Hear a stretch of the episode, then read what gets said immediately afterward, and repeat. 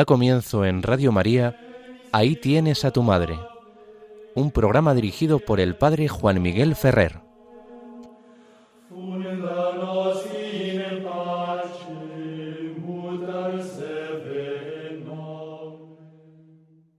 Un saludo muy cordial a todos vosotros, queridos amigos oyentes de Radio María.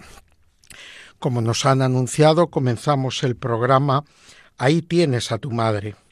Os habla Juan Miguel Ferrer. Con este programa, como recordamos en cada emisión, intentamos fundamentar nuestra vida de relación con la Virgen María en la rica tradición de la Iglesia. Intentamos que la teología nos sirva para la vida, que es su finalidad más hermosa. La teología es la ciencia de Dios y de todas las cosas según el designio de Dios. Y evidentemente nos sirve para conocerle y amarle mejor. Y nos tiene que tocar la vida en su núcleo más esencial. Por lo tanto, es evidente que para nadie, para ningún teólogo que lo sea verdaderamente, se plantea la teología como un entretenimiento intelectual, como una mera ejercitación de la inteligencia indagando y escrutando las fuentes de la teología, sino que la teología nace del amor de Dios, del deseo de conocer al amado.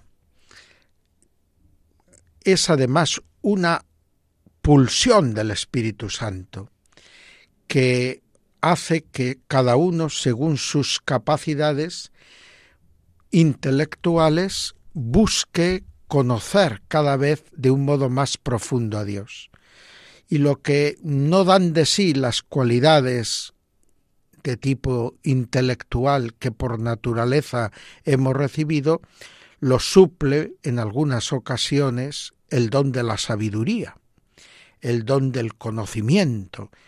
Los dones del Espíritu Santo en muchas ocasiones pues vienen a hacer que personas que no tienen una gran capacidad intelectual puedan alcanzar muy elevadas cumbres del conocimiento teológico de Dios, aunque no lo expresen de una manera científica.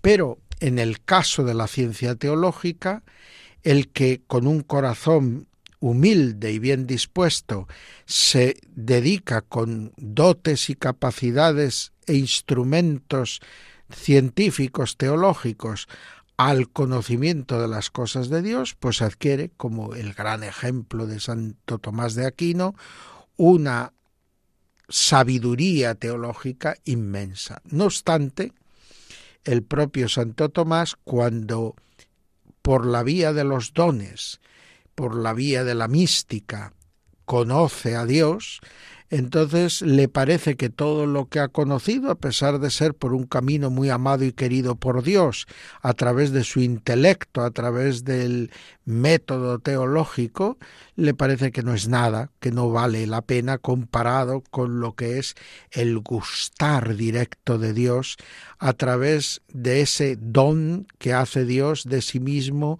derramándose en el corazón y en la inteligencia de sus discípulos. Nosotros queremos conocer de esta manera a la Virgen María, aplicando pues todo lo que nos ha enseñado la teología a través de la palabra de Dios escrutada por la Iglesia desde los primeros siglos, a través de la enseñanza de los padres de la Iglesia, que nos transmiten la enseñanza apostólica de una manera muy fresca y cercana, a través de los concilios y el magisterio de la Iglesia, singularmente de los papas, a través del testimonio de los teólogos y de los santos y del sentir permanente del pueblo de Dios a lo largo de los siglos, todo eso que son las fuentes de la teología, que se expresan también de una manera maravillosa en la liturgia de la Iglesia, nos permite de manera intelectual, a través de las eh, dones de, de, la inteligencia natural, poder ir conociendo las cosas de Dios y en concreto conociendo a la Virgen María y el designio con que Dios la marcó en su plan de amor y salvación y la colocó en medio de la humanidad y singularmente del pueblo cristiano. Pues eso es lo que queremos hacer con este programa. En este saludo inicial quiero también recordar que el mes en el que nos encontramos, el mes de julio, en la tradición de los últimos siglos de la vida de la Iglesia, fue tenido como mes del Inmaculado Corazón de María. El mes de junio estaba consagrado al Sagrado Corazón de Jesús en la piedad popular y el mes de julio tenía como dos líneas de actuación muy fuertes. Uno era la preciosísima sangre de Cristo y otro y la otra era el Inmaculado Corazón de María. ¿Qué sentido tenía dedicar todo un mes a la contemplación de una peculiar forma de piedad mariana?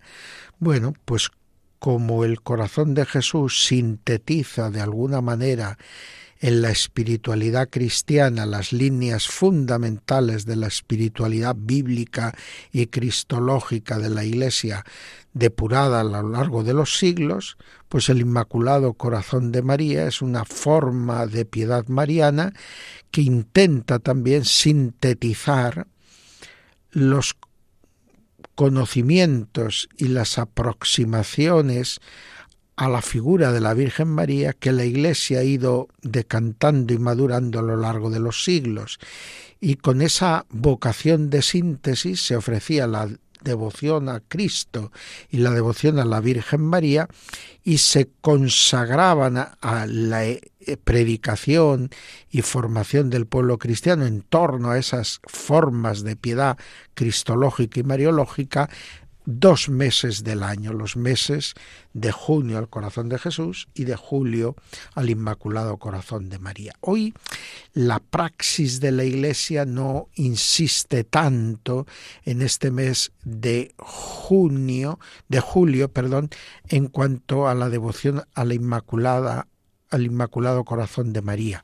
Lo asocia de alguna manera más al mismo mes del, del corazón de Cristo, al mes de junio, queriendo como aproximó las dos fiestas, aproximar también estas dos modalidades de piedad que podríamos decir insisten en llegarse a la persona de Jesús, es decir, al Verbo encarnado, y llegarse a la persona de María, la Madre Virginal de Cristo y Madre nuestra, a través de su realidad más humana y sensible. En el caso de Cristo nos eh, resulta más eh, importante y sorprendente porque sabemos que la persona del verbo es uno en la Trinidad, uno de los de las tres personas de la Santísima Trinidad y el poder acceder a ella a través de la humanidad de esta persona divina, pues es un camino verdaderamente novedoso en la aproximación a Dios. En el caso de María es un poco diverso porque se trata de una mujer, ella no es Dios, ella es madre de Dios por gracia. Eh, evidentemente la maternidad de María es una maternidad plena, no puede excluir nada de su Hijo y por lo tanto abarca también la divinidad del Hijo. Pero esa es una pura gracia, un puro don que ella ha recibido. Ella es humana, plenamente humana, pero es la expresión de la humanidad redimida, es la expresión de la humanidad según el designio de Dios. Y poder llegar a esta mujer plena,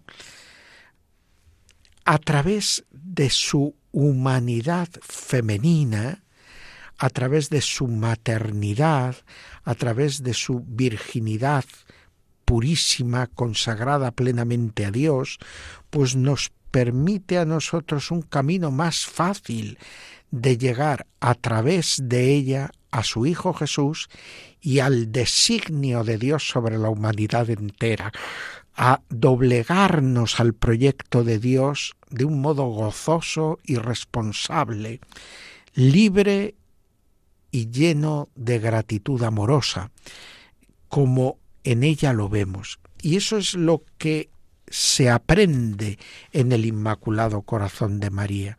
Lo que se aprende es a saborear las cosas de Cristo y a saber aplicarnos la gracia que de ellas se deriva, como lo hizo constantemente la Virgen María. Eh, de ella y contemplando su corazón y tratando de vivir esa espiritualidad, aprendemos a luchar contra el pecado en todo momento, a adquirir esa ese rechazo absoluto del pecado y al mismo tiempo aprendemos también la docilidad a la gracia y a la acción de Dios.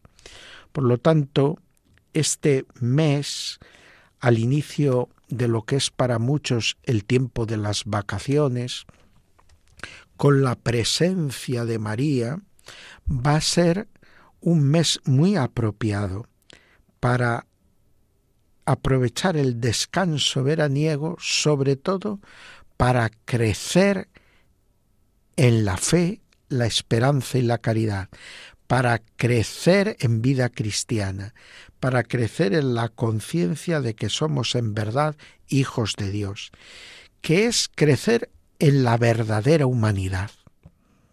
Por lo tanto, crecer como cristianos, para crecer como seres humanos, de la mano de la que es la más perfecta mujer y por lo tanto el más perfecto ser humano junto con su Hijo, Jesucristo nuestro Señor, en su condición de verdadero hombre.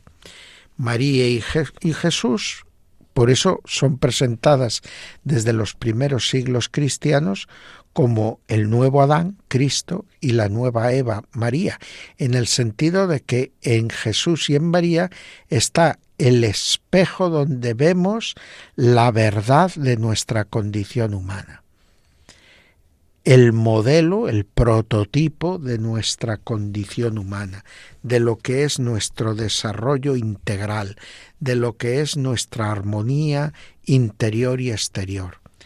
Jesús y María son para todos, hombres y mujeres, modelos conjuntamente, porque el hombre aprende muchas cosas de su condición masculina en la mujer y la mujer aprende del varón muchas cosas de su condición femenina. Y ambos, mirando a Cristo y a María, aprendemos el designio de Dios sobre la humanidad entera. Pues vamos ahora a hacer una breve pausa. Nos va a acompañar una música de, de coros de puericantores de toda Europa. En este caso nos van a cantar el Protector Noster y mientras escuchamos esta antífona, este canto donde se ve a Dios como nuestro protector, vamos a prolongar la oración que empezábamos el domingo pasado, jornada de responsabilidad o seguridad en el tráfico, y al inicio de este periodo estival y de vacaciones para muchas personas, vamos a pedir que todos seamos capaces de conducir con responsabilidad y caridad y que todos seamos conscientes de que tenemos que ser de algún modo protectores y respetuosos celadores de la seguridad de nuestros prójimos. Y cuidando así unos de otros, estaremos consiguiendo que ir por la carretera, aun en medio de un denso tráfico, no solo sea seguro, sino que sea algo gratificante, porque es una oportunidad de hacernos favores, de pensar en los demás, de saber ceder el paso, de saber mantener la distancia de seguridad, de ser conscientes de la atención con que hemos de hacer nuestras maniobras. Que la Virgen María, Virgen de la Prudencia, Virgen del Camino, nos ayude a vivir esto que desde el domingo pasado nos recuerda nuestra Madre la Iglesia al inicio de este periodo del año natural.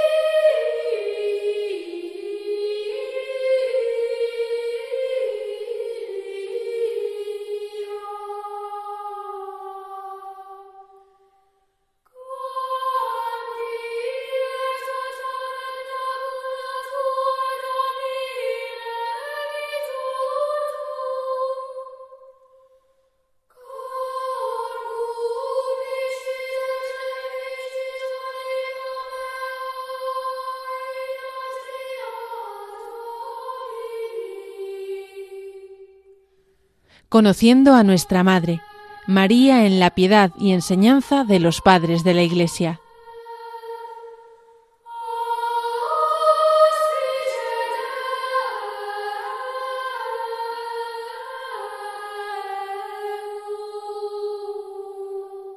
Seguimos adelante en las ondas de Radio María y estamos haciendo el programa Ahí tienes a tu madre como nos han indicado, entramos en el apartado que titulamos Conociendo a nuestra Madre. Es el núcleo de nuestro programa y en él vamos pasando los diversos capítulos de lo que sería una Mariología católica. Y hoy precisamente empezamos un capítulo nuevo, porque comenzamos intentando conocer mejor a María, escudriñando las escrituras, el Antiguo y el Nuevo Testamento. Luego hemos estado durante muchos programas mirando cómo nos ayudaban a conocer a la Virgen María los padres de la Iglesia, desde los padres apostólicos y los apologetas a la gran patrística, y lo hacíamos mirando a los padres de Oriente y de Occidente.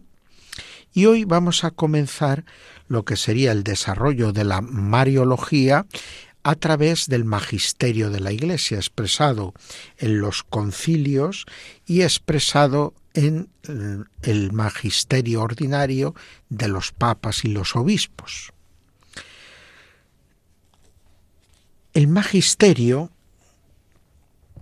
se ha expresado desde los primeros tiempos de modo ordinario a través de la predicación y el cuidado que ejercían los obispos sobre sus comunidades diocesanas. Entonces, el título de obispo precisamente tiene aquí su principal, podríamos decir, misión. El obispo es el vigilante, pero ¿qué vigila el obispo? Pues vigila el bien del pueblo cristiano. Y vigilar el bien del pueblo cristiano significa que la fe, la esperanza y la caridad del pueblo cristiano sean cuidados con mimo, que nadie perturbe el recto desarrollo de la fe, de la esperanza y de la caridad de los cristianos. Por lo tanto, al obispo en el campo de la fe le toca vigilar porque la semilla de la cizaña no se mezcle en el alimento, en la hierba verde y fresca que Dios ha querido para todo su pueblo santo.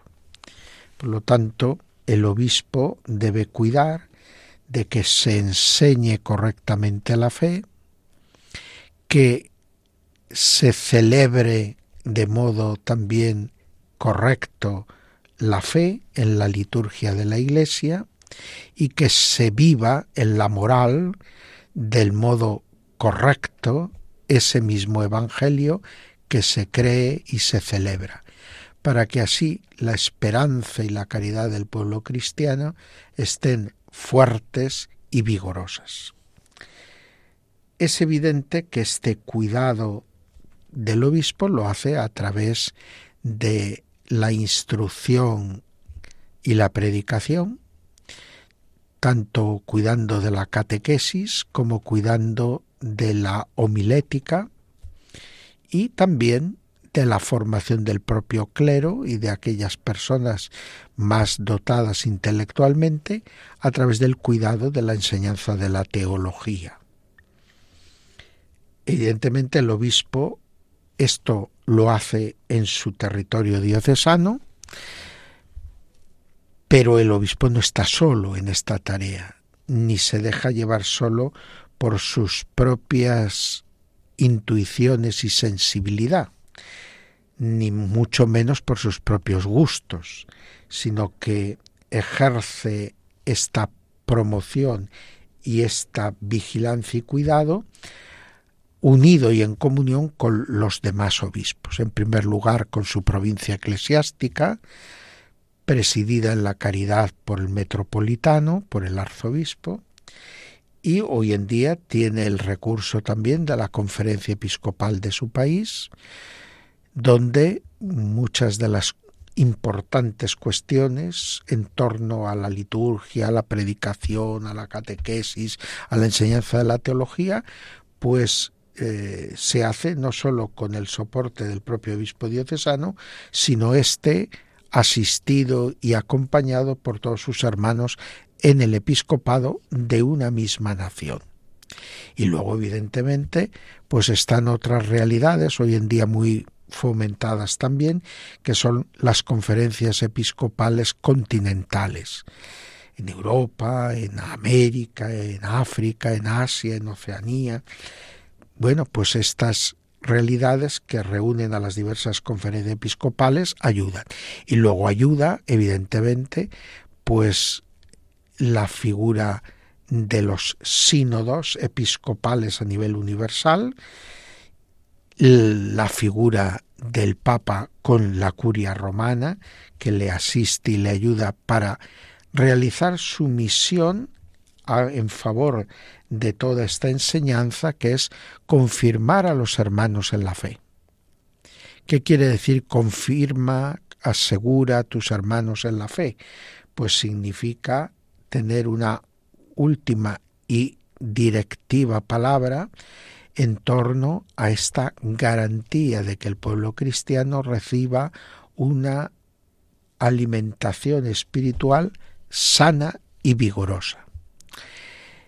En esto hay una labor de prevención, de evitar que el mal se infiltre en las comunidades, que doctrinas perniciosas perturben la paz y, la vida cristiana recta de las comunidades, pero luego también significa un apoyar las buenas iniciativas, proponer los buenos ejemplos, animar al avance, aunque es evidente que al magisterio de la Iglesia no le toca ser el pionero en el desarrollo dogmático, aunque a veces lo ha sido, pero no es esa su función prioritaria, para eso está la teología, para eso están los teólogos. El magisterio lo que hace es asegurarles que van en ese desarrollo caminando adecuadamente, sin perder ni la comunión sincrónica ni la comunión diacrónica. Una es la seguridad en la tradición viva, la comunión diacrónica, y otra la comunión con los hermanos en cada momento de la historia, que es la comunión sincrónica. Y el Papa, pues, tiene una especial misión que cumplir, por eso él preside los concilios universales, preside el sínodo de los obispos, alienta a través de diversos organismos pues el correcto desarrollo de la teología, del diálogo teológico, del diálogo interreligioso e interconfesional, del diálogo incluso con los no creyentes. Toda esa labor pues la garantiza y la cumple el Papa asistido por la curia romana con los diversos organismos que en ella están. Vamos nosotros ahora a empezar con los principios de la Mariología. Los principios de la Mariología desde la perspectiva de la enseñanza del magisterio. Es cierto que las primeras controversias doctrinales versaron sobre lo que diríamos un planteamiento general del misterio de Cristo y de Dios porque la primera gran controversia que se suele considerar en la historia de la Iglesia fue la de la Iglesia frente al gnosticismo. El gnosticismo engarzaba muy bien con la filosofía de la época. Se da desde el siglo I y se extiende pues en gran medida como corriente fuerte teológica que vemos que rebrota de cuando en cuando hasta el siglo III, cuarto. Pero sobre todo en el siglo I y II cuando vemos que esta corriente está muy fuerte. Aunque ya digo, se extiende más tiempo, incluso hay pues restos en tiempos de San Agustín,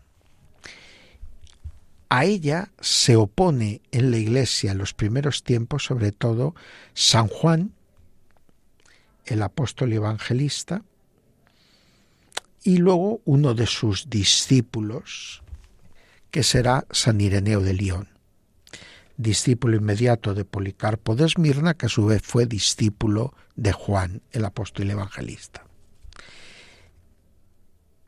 El gran peligro de este intelectualismo es ideologizar la fe cristiana y convertir el pensamiento teológico en una teosofía,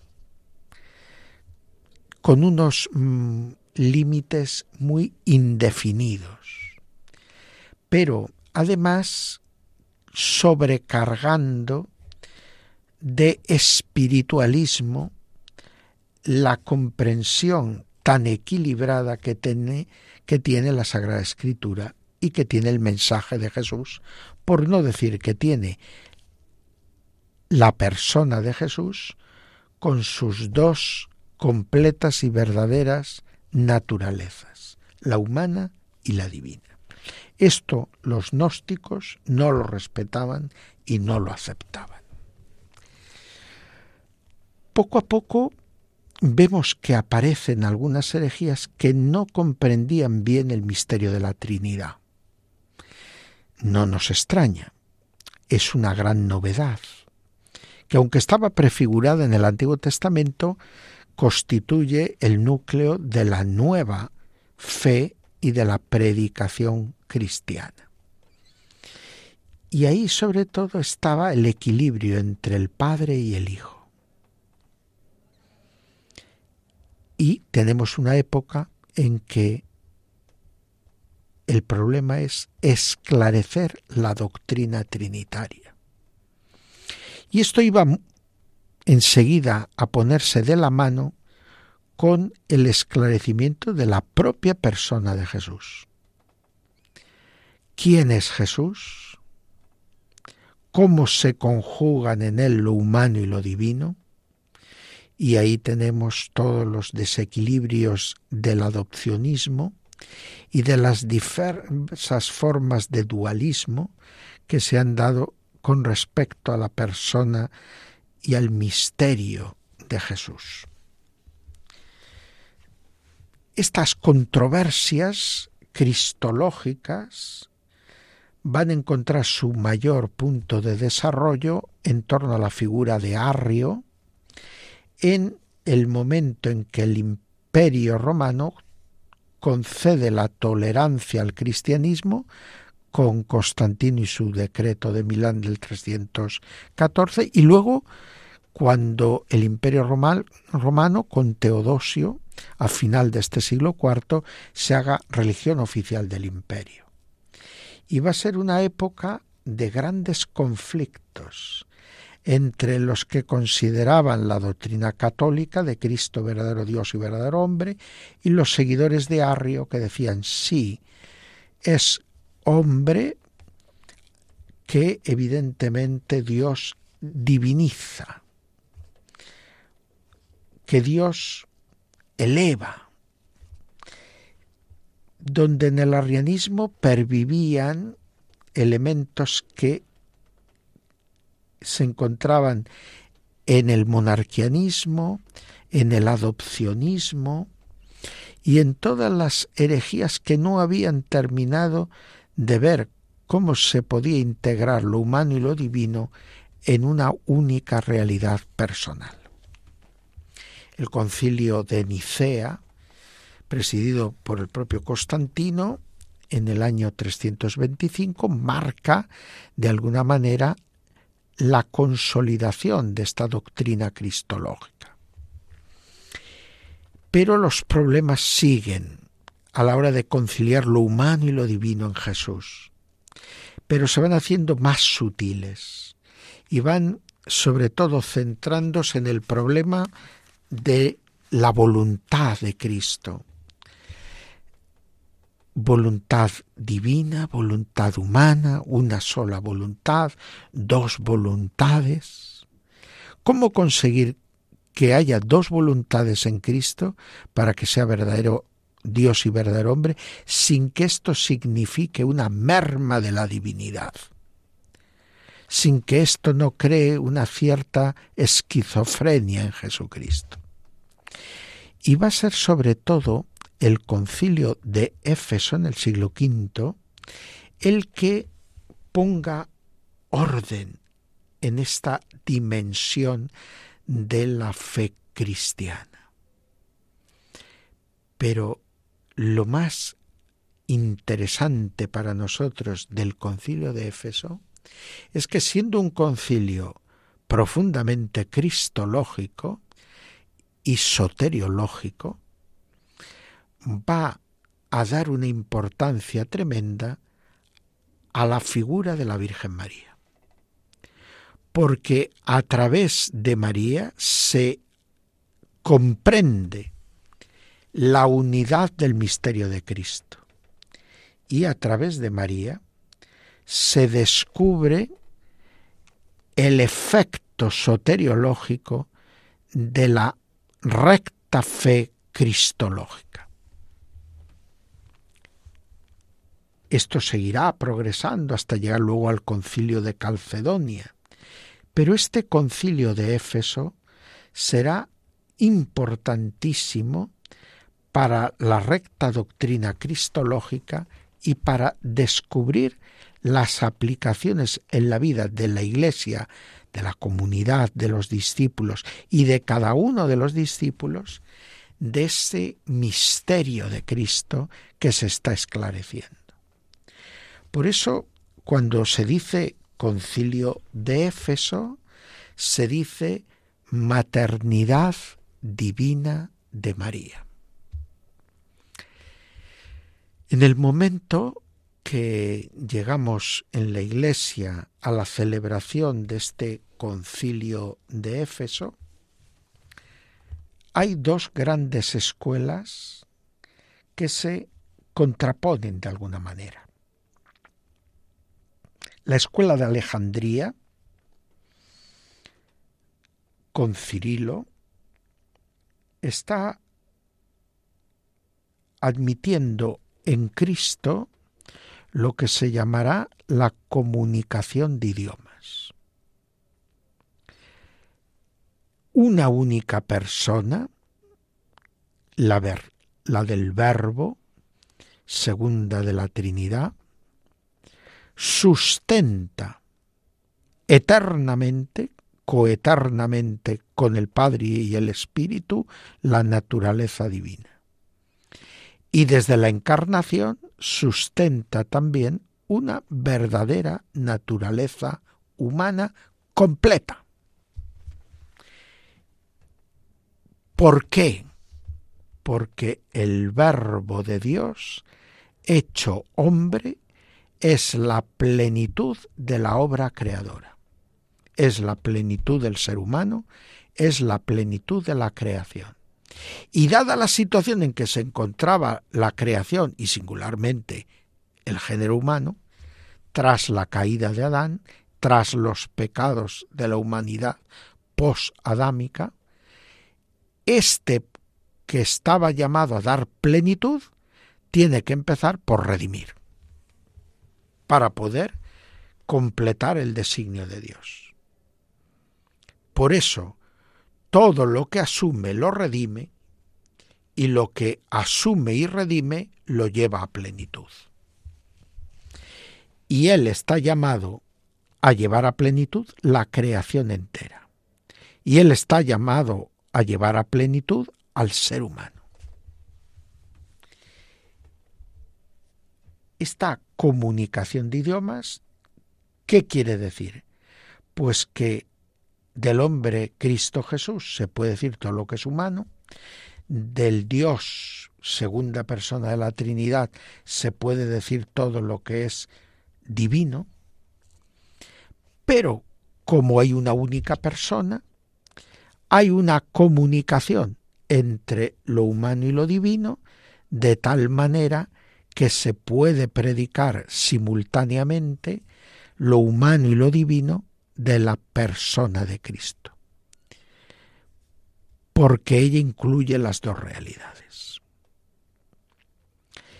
Y esto que a lo mejor resulta difícil de ver en el propio Cristo, lo ha intuido el pueblo cristiano mirando a María, al llamar a María Madre de Dios, porque es la madre del hombre Cristo Jesús en su totalidad por lo tanto también de su persona divina. De la naturaleza humana lo es por naturaleza y por gracia. De la naturaleza divina lo es por gracia. Pero María no deja de ser madre del Cristo íntegro, hombre y Dios. Por eso ya desde el siglo segundo la iglesia de Alejandría había rezado, bajo tu amparo nos acogemos, Santa Madre de Dios, Ceotocos, Madre de Dios. Y el pueblo de Éfeso, de alguna manera va más allá que los teólogos de Éfeso y que los padres de Éfeso, los obispos que están en el concilio, a la hora de comprender que si el concilio proclama a María Madre de Dios, está asegurando la comprensión en el pueblo cristiano, el que se grabe a fuego en el corazón del pueblo cristiano, la unión en Cristo de lo humano y lo divino, y por lo tanto la plena redención de todo lo humano a través de Cristo Jesús y tal como se ve cumplido y realizado en su Madre amantísima, la siempre Virgen María. Por eso, en teología, normalmente cuando nos aproximamos a la figura de la Virgen, el primer dogma mariano que se estudia es el de la maternidad divina de María. No decimos que sea litúrgicamente la primera advocación de María, pero sí sabemos que es antiquísima la celebración tras el nacimiento de Cristo de la maternidad divina de María. Y lo hemos visto en la patrología romana, cuando al configurarse el esquema más antiguo de la Navidad romana, a la fiesta de Navidad que se introduce en torno al siglo IV, sigue muy pronto la fiesta en su octava de la maternidad divina de María, que luego quedará un poco eclipsada por la de la circuncisión con un criterio cronológico y que se ha recuperado en su sentido teológico, mistagógico, sobre todo después del Concilio Vaticano II, al celebrar en el día primero de enero esa maternidad divina de María. Por lo tanto, porque es madre de la persona íntegra de su hijo, porque no se puede ser madre solo de un cacho de su hijo, ella es, por gracia, madre de Dios. Si Jesús puede decir que es hijo del hombre gracias a la humanidad que le aporta María por obra y gracia del Espíritu Santo, del mismo modo María puede decir que es Madre de Dios y nosotros que somos hijos de Dios, por la gracia que nos viene de Cristo.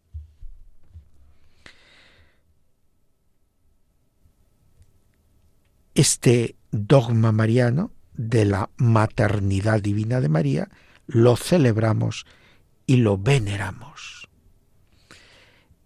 Decir que María es Madre de Dios es abrir el camino a nuestra condición de hijos de Dios. Vamos a hacer ahora una nueva pausa y puesto que hemos estado hablando tanto de teología y de fe, vamos a rezar ahora por el nuevo prefecto de la Congregación de la Doctrina de la Fe, recientemente nombrado por el Santo Padre Francisco, en sustitución del español Luis Ladaria, que por motivo de edad se ha jubilado. Y el Papa ha traído de Argentina a un teólogo de su confianza, el que ahora era arzobispo de La Plata, para que ocupe este puesto tan importante en el ministerio, en el servicio al ministerio petrino. Un puesto que necesita mucha ayuda y gracia del Espíritu Santo, como ha recordado el nuevo prefecto, y nosotros ahora pedimos a la Virgen María que le colme de los dones del Espíritu Santo, de la gracia de Estado, para cumplir de modo adecuado, según el querer de Dios, esta importante misión al servicio de toda la Iglesia. Mientras el coro canta un canto de acción de gracias a Dios, cantate domino, nosotros elevamos nuestra plegaria.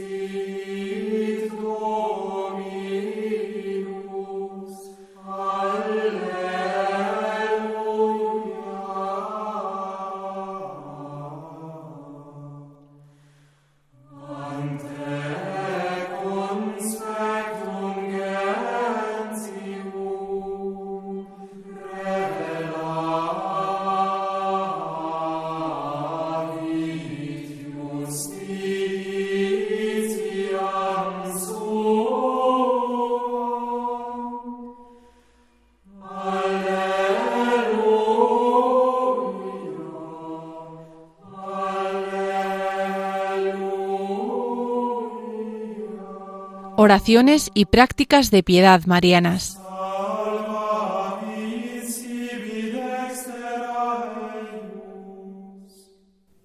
Seguimos con el programa Ahí tienes a tu madre, les habla Juan Miguel Ferrer, y entramos en el apartado que dedicamos a oraciones y prácticas de la piedad mariana, que tratamos de iluminar esas prácticas de piedad desde la luz de la teología. Hoy quisiera recordar una antigua práctica de piedad mariana que es el rezar el Ave María cuando los relojes marcan las horas. Es evidente que esta práctica nace y se consolida con el desarrollo de los relojes a partir del Renacimiento, donde los más antiguos colocados en las torres de las iglesias o de los ayuntamientos o edificios más distintivos de las ciudades, pues hacían sonar con mecanismos de autómatas y con la, maquinaria de los relojes las campanadas de las horas para que toda la ciudad se enterase del momento del día en que nos encontrábamos. Por lo tanto, esta práctica devocional arranca probablemente en torno al siglo XIV, puede tener alguna, eh, perdón, al siglo XV, puede tener alguna eh, anticipación eh, con el sonido de las campanas que señalaban las horas de oración en los monasterios, pero cuando empieza a enraizarse y a difundirse en la piedad del pueblo cristiano, pues es precisamente en ese momento en que la tecnología empieza a poner de moda los relojes campanarios en las ciudades y en algunos pueblos más importantes. A cada hora rezar un Ave María. Dos motivaciones. Por una parte, es una aplicación de lo que pedimos en el Ave María ruega por nosotros, ahora y en la hora de nuestra muerte. Amén. Ahora y en la hora de nuestra muerte. Es decir, se pide a María que esté intercediendo en favor nuestro constantemente, mientras dura nuestra peregrinación aquí en la tierra. Se trata de vivir caminando de la mano de la Virgen María, para no apartarnos de la recta senda y para vernos preservados de los peligros que nos acechan. Por otro lado, este Ave María al sonido de cada hora es también una manera de recordar las palabras de María al ángel, He aquí la esclava del Señor, hágase en mí según tu palabra. María es la mujer del sí, es la mujer de la realización de la voluntad de Dios en su vida. Hágase fiat. Por lo tanto, la Virgen María, desde esta perspectiva, con esta práctica devocional de rezar el Ave María al sonido de cada hora, nos invita a vivir todo nuestro tiempo verdaderamente consagrado a Dios. Ese hágase tu voluntad así en la tierra como en el cielo del Padre nuestro es asumido por María en su hágase y se transmite al pueblo cristiano a través de esta devoción del Ave María a las horas. Indudablemente, también esta práctica de piedad nos ayuda a sentirnos acompañados y protegidos por la Virgen María en todo momento de nuestra vida, ahora y hasta la hora de nuestra muerte. Y eso se repite en cada momento, ahora y hasta la hora de mi muerte. pues que la devoción a la Virgen María crezca, que se haga para nosotros verdadera maestra y modelo de vida cristiana. Ahora vamos a rezar para que en el comienzo de este tiempo veraniego y de las vacaciones, la Virgen María nos ayude y nos enseñe a vivir y a disponer de un ocio digno, lo que los romanos llamaban ocium cum dignitate, es decir, un ocio que nos ayuda a crecer como personas, un tiempo de gratuidad en el que no perseguimos un objetivo o un beneficio concreto, pero que sirve para esponjar nuestra alma, para hacernos sentir felices y para construir nuestra felicidad estable, definitiva, venidera.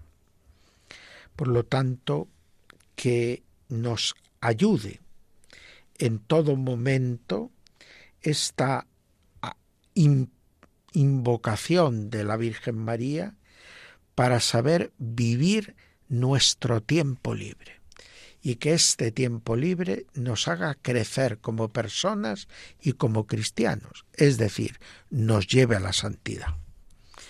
Lo hacemos y lo pedimos mientras escuchamos de este mismo grupo de coros católicos un exultabum omnia, todos se alegraban, todos exultaban de alegría, contemplando y viendo lo bueno que es el Señor. El Señor ha estado grande con nosotros y estamos alegres.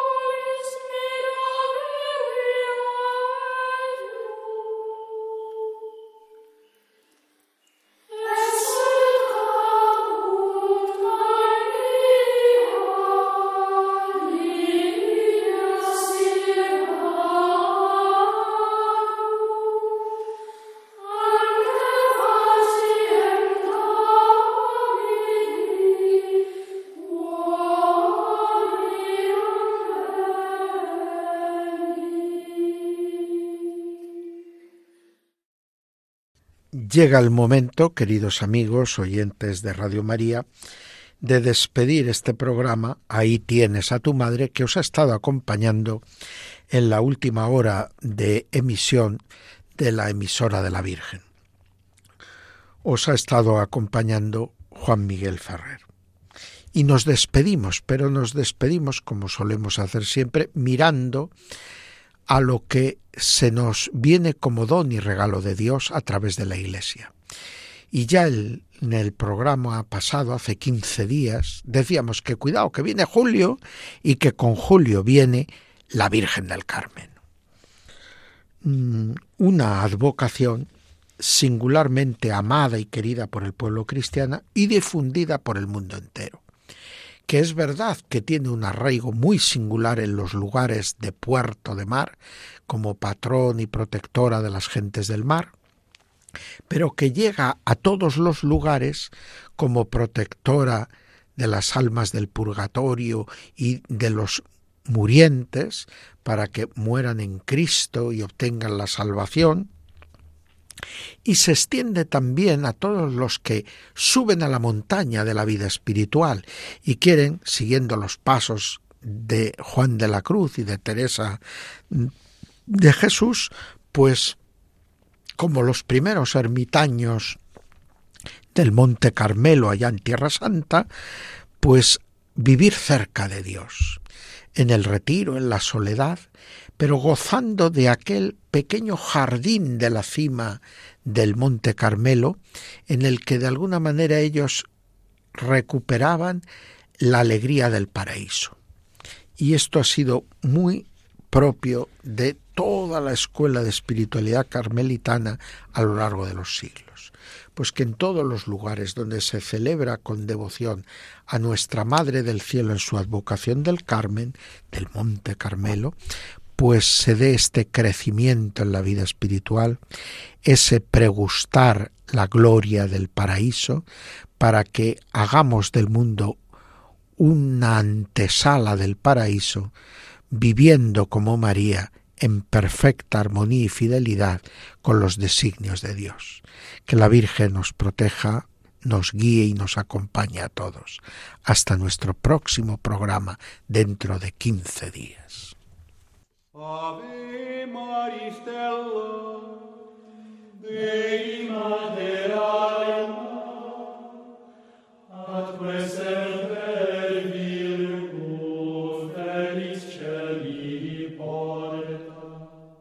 Acaban de escuchar Ahí tienes a tu madre, un programa dirigido por el padre Juan Miguel Ferrer.